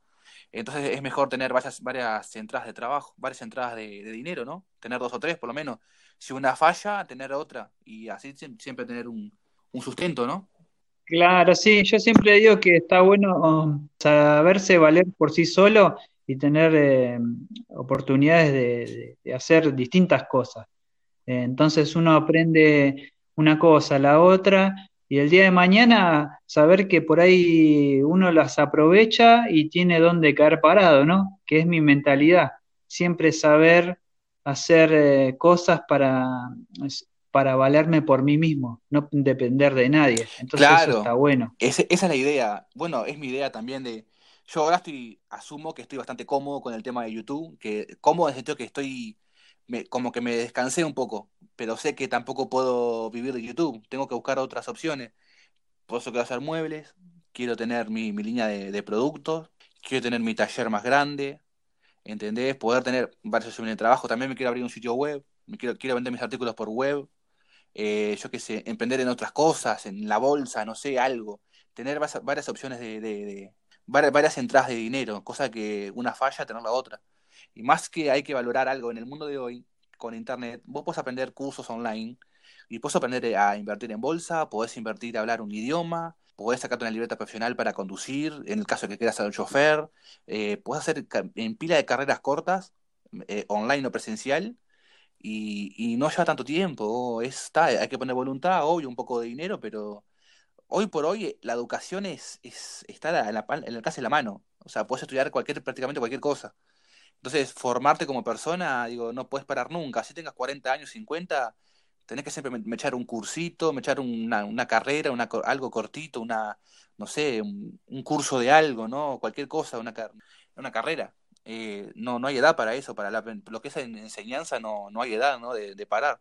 Siempre que estar eh, uno mismo, ¿no? Educándose más y no, nunca ponerse un, un tope, un freno, siempre estar hambriento de conocimiento, siempre estar hambriento de, conocer más y así estar más preparado para la vida.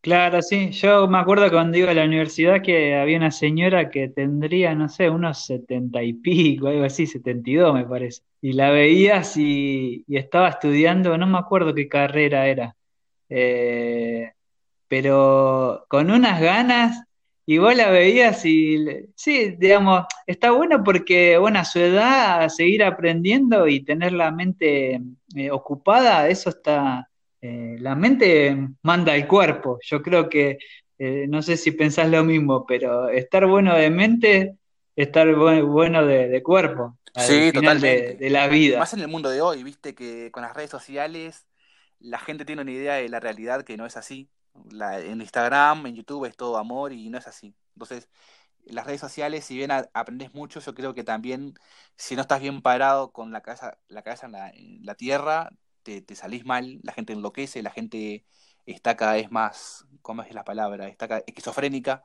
porque te venden, un, te venden una realidad hermosa y un mundo de alegría que no es así. Entonces está bueno estar centrado, ser realista, este, agradecer el momento, agradecer estar vivo, eh, gratitud ante la vida, ante todo. ¿Entendés? Eso sí es importantísimo. La mente hoy por hoy, viste que hay, todas las enfermedades tienen, casi todas tienen cura, pero lo que es enfermedad mental, cuando uno está depresivo, cuando uno tiene una enfermedad mental muy fuerte, es muy difícil volverla atrás. Ahí te das cuenta cómo la mente influye tanto en el cuerpo. Vos somatizás, vos estás enfermo, estás triste, y la gente se enferma, se agarra cáncer, se agarra enfermedades, porque la mente es todo. Si vos tenés sentimientos negativos, si vos tenés la cabeza mal, terminás mal vos, ¿entendés? Es un espiral destructivo. Por eso es importante estar educándose y sobre todo mantener distancia en las redes sociales un poco también, para mí. Mantener un poco de distancia en el sentido, ta, uno, uno trabaja con las redes sociales, ¿no? Vos y yo trabajamos con las redes sociales, pero después tenés que salir, andar al, campo, andar a la playa, andar con tus hijos si tenés, o con tu pareja, con tu familia, y, y salir de las redes sociales, ¿viste? Para no estar todo el tiempo enloquecido en, en querer aparentar y querer mostrar la vida de, lujo que, no es así, ¿no? Para mí es, por ese lado, así que sí estoy contigo. Para mí que la mente influye al cuerpo, totalmente.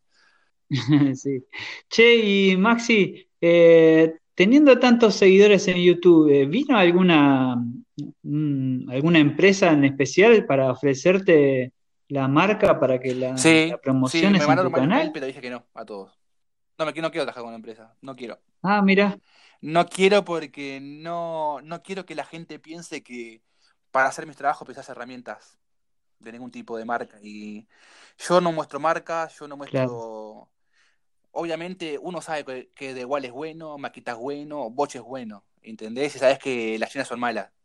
Yo no quiero, yo no quiero hacer mi canal una teletienda y andar haciendo review de, de, review de herramientas que no me gustan, ¿entendés? No, no va por ese lado.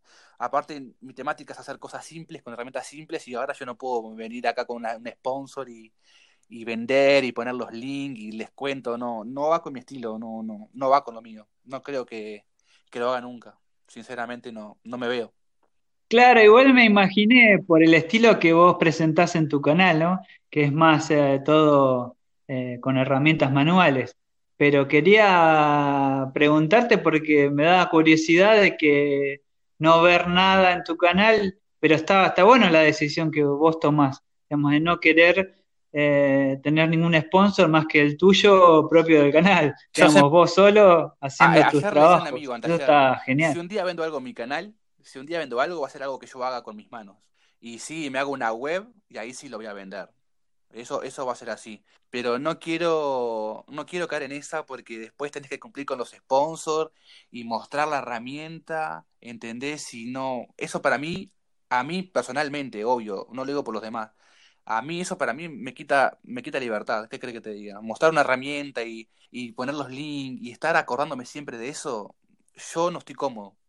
Ojo, las herramientas de ahora, las marcas también son muy austeras. No te ofrecen plata, te ofrecen herramientas. Y yo no voy a cambiar. ¿Viste la máquina, la, empresa Banggood, lo voy a decir, Banggood, se contactó conmigo y me ofreció un router. Y entro a la página y valía 3 mil pesos. Y no es por nada, pero mi canal tiene muchas vistas. Yo no voy a mostrar un, video mío que dura 20 minutos, 15 minutos, y que muero 5 días en hacerlo por un router chino que yo tengo uno mejor. Y yo le dije, no, yo quiero plata. Yo router ya tengo router. Pero ellos funcionan así. Y vos dije, está, nada, lo lamento, no, no llegamos a un acuerdo, pero Digo, yo, para mostrar algo tiene que ser algo de valor, y si no, dinero, porque yo necesito dinero para comer, no necesito herramientas. Entonces, prefiero comprarme las herramientas yo, de la marca que pueda en ese momento, y ya está. Y uso esa máquina y si se rompe, compro otra, pero no tengo la obligación de mostrar la herramienta, ¿entendés? Es raro, ¿no? Yo no quiero, no quiero que esto se parezca que, ay, no, los que usan sponsor están mal. No, no, está perfecto. Si lo saben manejar bien, está bien. Yo personalmente prefiero no tenerlo. Digo, prefiero comprarme las herramientas yo, tengo, tengo la plata para comprarlas, pero ahora estoy ahorrando para otra cosa, pero sí, obviamente las herramientas son muy importantes y, y me gustaría tener herramientas de calidad. Pero me voy a mantener así. Y o tiene que tener una marca muy grande y ofrecerme un- una muy, muy buena oferta para decir, pues sí, firmo un contrato, no sé. Pero si no, no. Claro, algo que te sea más redituable o digamos, o que te guste a vos también. Pero no, está, está bueno la, la mentalidad tuya de que no querer tener sponsor. Eh, por ahí después tener, cambias de opinión, pero lo que, lo que pasa es que tu canal es más, eh, la temática es de herramientas manuales. Es como cambiarle el- la Claro, cara aparte, aparte de eso, al ¿no? canal. Y después, y después los suscriptores decir, ah, te vendiste, te vendiste, porque después va a haber eso también. No te vendas nunca, nunca te vendas, seguí así. Entonces, tipo, vos también tenés que hacerle caso a tu, a tu gente, ¿no? A tu, a tu comunidad, porque son los que te siguen. Y yo tampoco un día para otro puedo llenarme de herramientas y, y ponerme a hacer cosas que no estoy cómodo. Yo, para mí, la herramienta no te hace al maker, al, al carpintero no hace la herramienta. El, el que, el que quiere hacer algo, el que lo quiere hacer, lo va a hacer con una herramienta de mil pesos o una de diez mil. Entonces yo no quiero llenarme de herramientas caras y no subir nada. Prefiero hacer al revés, prefiero usar herramientas básicas y tratar de hacer algo lindo, bello, algo funcional y decir a la gente, mirá, se puede hacer algo sin tantas herramientas. Porque la gente ahora que cae, ahora que está de moda hacer maker, está muy de moda, la gente quiere comprarse siempre lo mejor, tener un taller enorme, lleno de herramientas y después arrancar con un canal de YouTube. Y no, yo pienso al revés. Yo quiero que vos entres a mi canal y digas, con dos herramientas locas podés empezar un canal y llevarlo. Yo prefiero que la gente se quede con eso, que no dependa tanto de la herramienta, porque vamos a decir la verdad, Latinoamérica no es rica, no es rica. Entonces yo no quiero que la gente, yo entiendo que la gente no puede gastar su sueldo en herramientas, entonces no quiero incentivarla tampoco a que compre herramientas caras porque si no llega a fin de mes. Entonces yo te digo, ¿para qué la vas a usar? ¿Sos jovista? Usa una más baratita, si la vas a usar una vez por año. Ahora, si sos profesional, sos carpintero profesional, tenés mucho laburo y tenés 10 empleados y tenés que hacer un 10 muebles por semana, ahí sí compra bueno pero uno tiene que gastar acorde a su bolsillo. Entonces yo no puedo, no quiero que la gente piense que tengo que las, las herramientas todas caras para tener algo decente y poder trabajar bien. Un router barato trabaja bien, con sus limitaciones, va a demorar un poco más hacer el trabajo, va a durar menos, pero el router es un router igual. ¿Entendés a lo que voy? Eh, yo pienso así, digo, obviamente uno, no- uno cambia con el tiempo y capaz que en dos años tengo algún sponsor, pero no, no creo, Luis, por ahora no. Por ahora no. No, está, está bien. No, me parece genial. Eh, así que, bueno, la, la pregunta que, que yo te hice era porque me parecía raro, pero eh, sí, eh, me encanta de que tu actitud de, de no tener, así que te felicito, me encanta. ¿Y allá en, en Uruguay, cómo es? ¿Dónde, dónde es donde vos vivís? yo vivo en Eh, el ¿en qué Pinar. ciudad? El Pinar está en Canelones. Uruguay tiene 19 departamentos. Yo estoy en Canelones, que está al lado de Montevideo. Montevideo viene a ser la capital de Uruguay. Yo estoy al lado de Montevideo, que es, estoy al lado, a, a media hora de Montevideo. Y acá es un lugar tranquilo. mm, Me gusta, me gusta el campo. O sea, no es campo, no, no es campo en sí, pero tengo, tengo espacio, tengo terreno. Digo, no es tipo ciudad, apartamento. Eh, Digo, está bueno, está bueno el lugar. Me gusta, me gusta Uruguay. Igual no te digo que un día me gustaría mudarme. Ojo, no, no lo veo como una, como una opción, mudarme a otro país. Si una sale la opción, lo haría sin dudarlo. Pero me gusta, me gusta Uruguay, me gusta. Me gustaría Estados Unidos o Canadá, algún país de los nórdicos europeos, el frío. Lituania, esos países así fríos me gustan. Me gusta la, la, la, la cultura de ahí. Me gusta, me gusta también, no sé, Grecia, esos países, viste, no sé, son raros, pero a mí me gustan. Y Estados Unidos me iría por el tema del laburo también, viste que allá la carpintería es, es enorme y bueno, más con herramientas manuales, tenés en pila de marcas buenas, tenés en pila de gente que hace lo mismo, de gente que hace muebles finos, me gustaría aprender, por eso, por ese lado iría, más bien por aprender carpintería fina y con gente, con gente zarpada en eso, ¿no? Me gustaría mucho. Allá hay mucha revista de carpintería, hay mucho foro, hay mucha reunión. Las marcas hacen, hacen como reuniones, hacen eventos de herramientas manuales, de muebles, de talla, de lo que sea. Allá es otro mundo, ¿viste? Es, una comunidad muchísimo más grande. Sí, se ve mucho en lo que es en- en Instagram.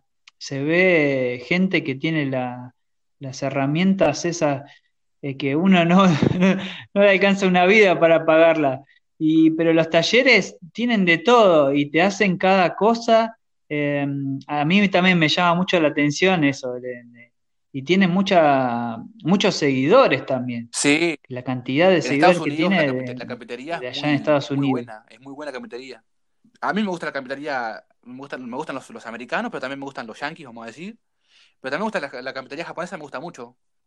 La carpintería japonesa es todo lo opuesto, es minimalista, es todo herramientas manuales también, es un trabajo más, eh, o sea, menos tallado, un trabajo más, más moderno, más, más, minimalista, pero también me gusta la carpintería japonesa, me gustan también los, los yankees, eh, o me gusta la carpintería en general, la carpintería más bien de muebles clásicos, así, no, no tanto moderno con melamina y placa, me gusta más lo que es madera natural.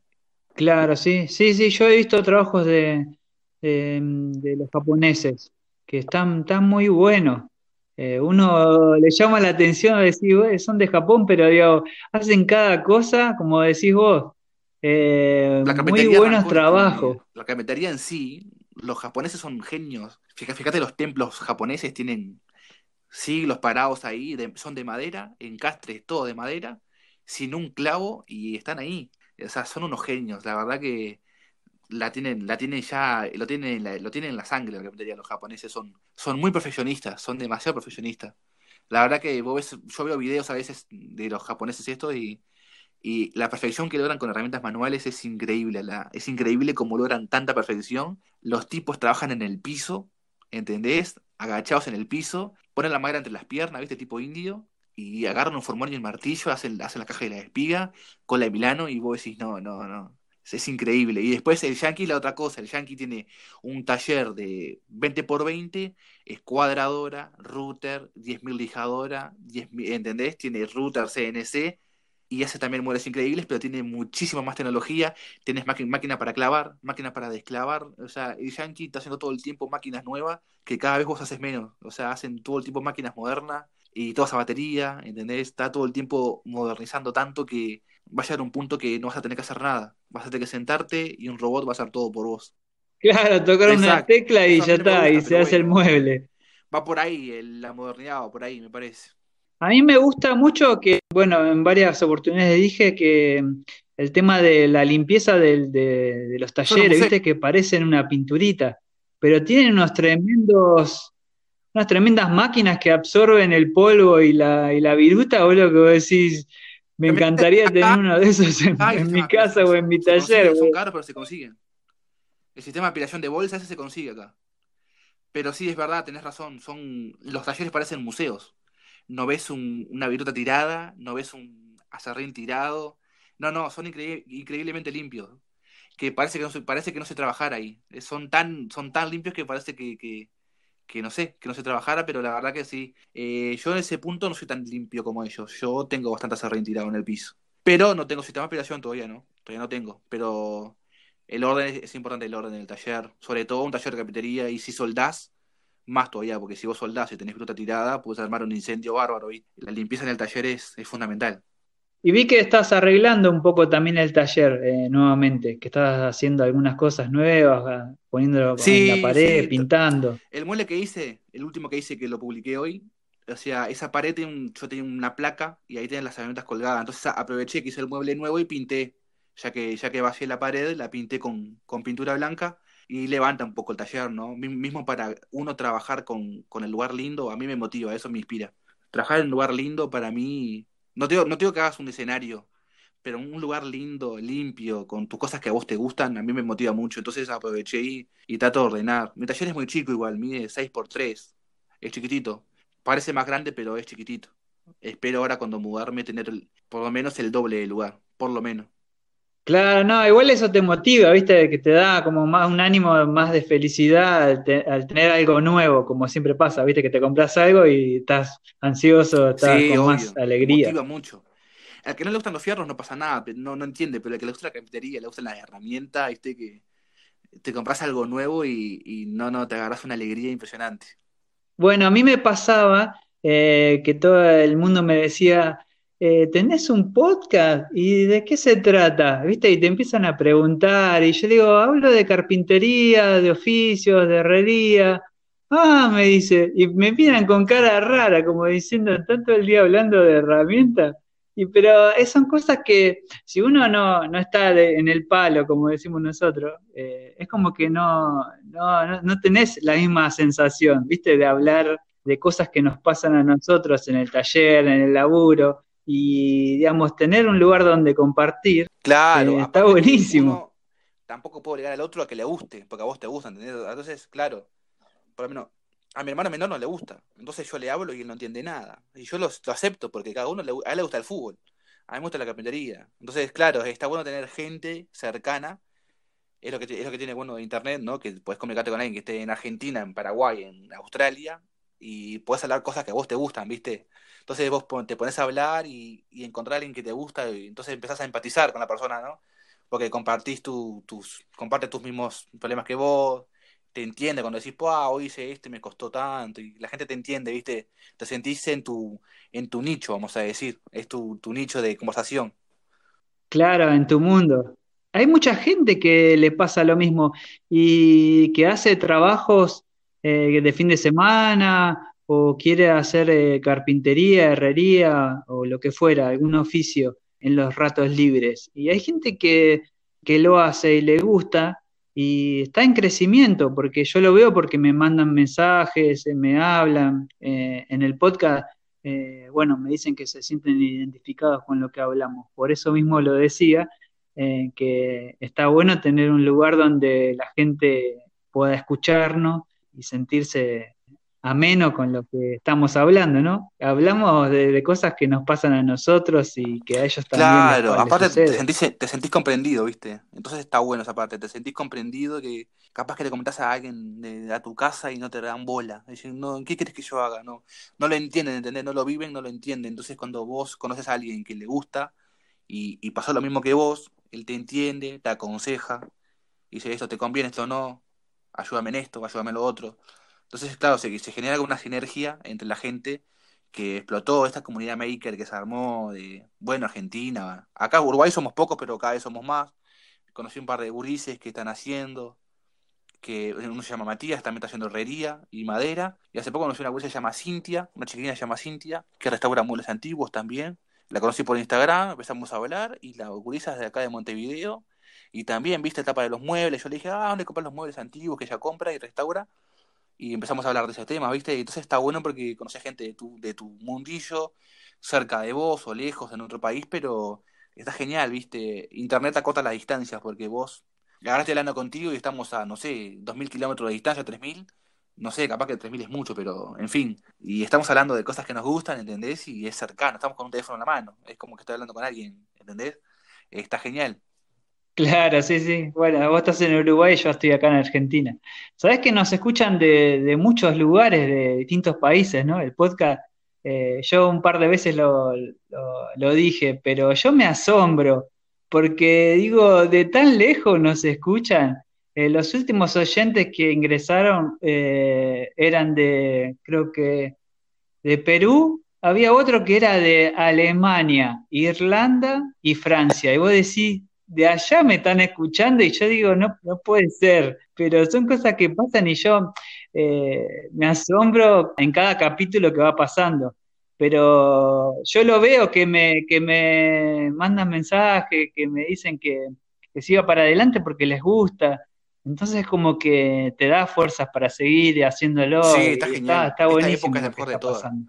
Esta época es la mejor de todas porque ya sea por Skype, ahora por, por Anchor, por lo que fuese, Zoom. Ahora ves a la persona al lado tuyo, videollamada. Ahora ves a una persona en Australia, en Japón, y la ves al lado tuyo. Antes había que mandar una carta que llegaba no sabes cuándo. Y no, no, la verdad que ahora estamos viviendo una época de comunicación que, es increíble. Haces un, haces un vivo y te ve el mundo entero. ¿Entendés? A mí en YouTube me pasa, en, en, Instagram no tanto porque no sé, pero en YouTube vos entras a tu, a tu cuenta y te que ves las analíticas y ves el porcentaje de, gente que te sigue, la edad, el sexo, y me sigue gente de México, abundante gente de México, gente de Estados Unidos, de Rusia, Alemania. Una vez me escribió uno que vivía en Bangladesh, puede ser. En España también, España me siguen mucho, Alemania.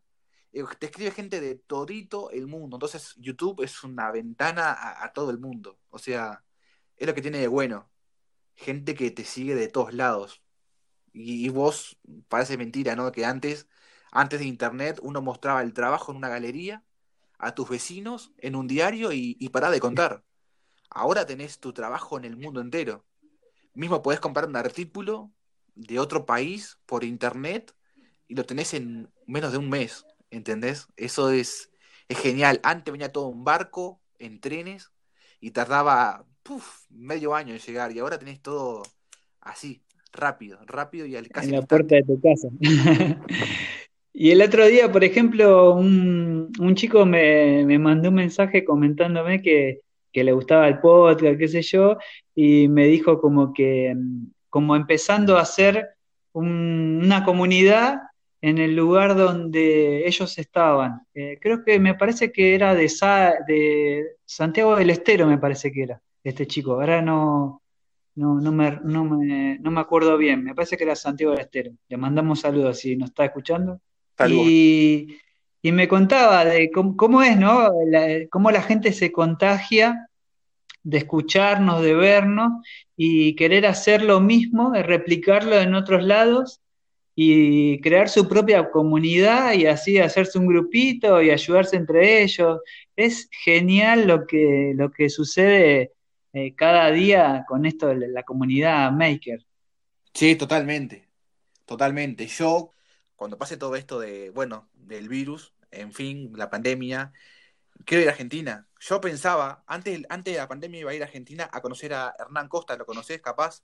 Es un luthier, carpintero. Sí, lo, lo he visto en algunos eh, videos, he visto, sí, sí. Bueno, quiero tomar clases con él. Viste que él da clases particulares. Y vos sabés que nunca concreté con él, nunca le hablé, nunca le escribí para concretar una fecha. Yo pensaba ir un fin de semana.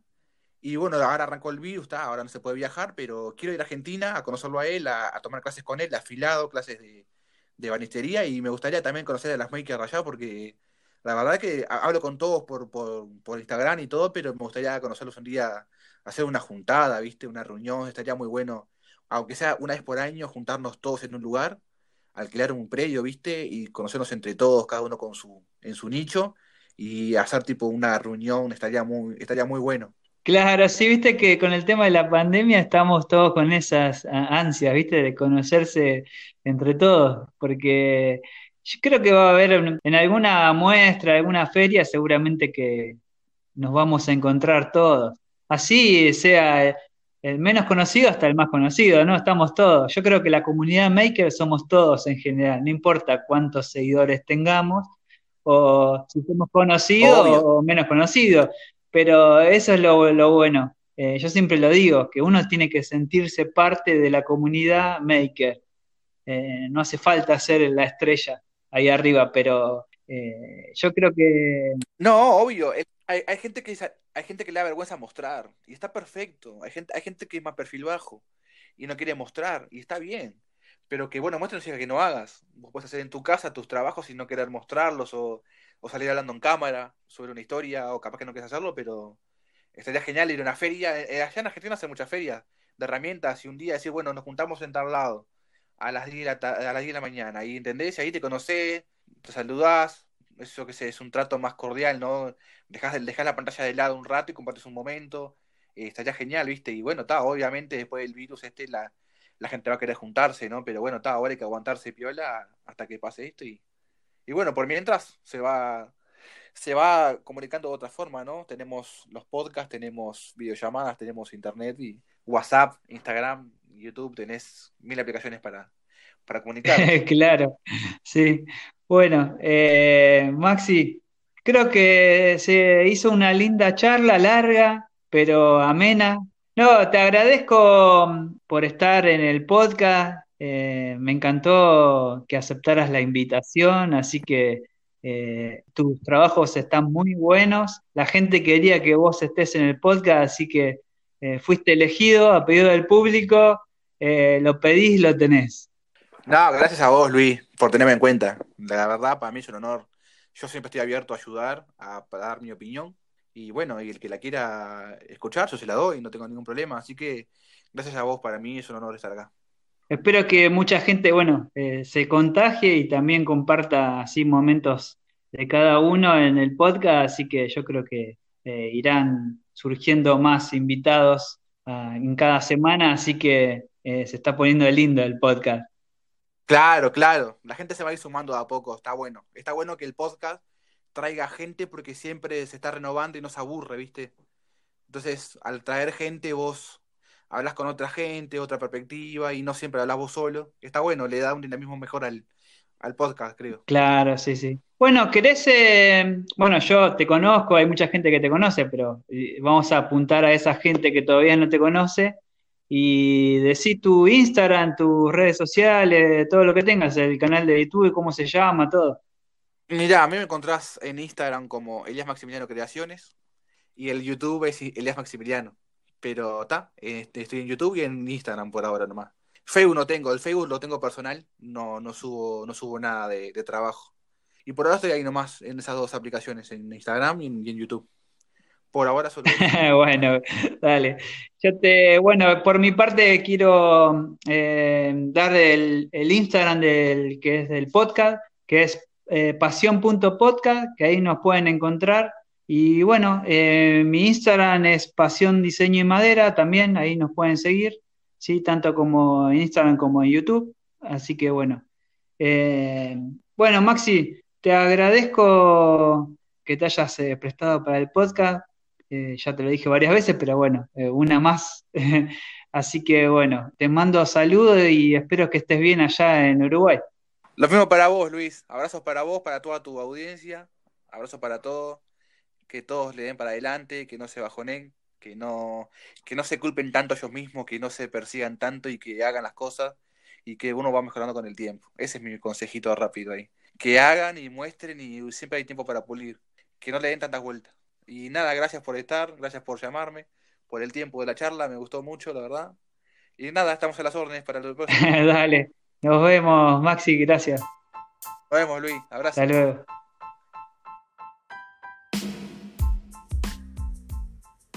Bueno, eh, genial la, la charla que tuvimos con Elías Maximiliano esta semana. Por mi parte les mando saludos a todos, que estén bien y nos vemos la semana que viene.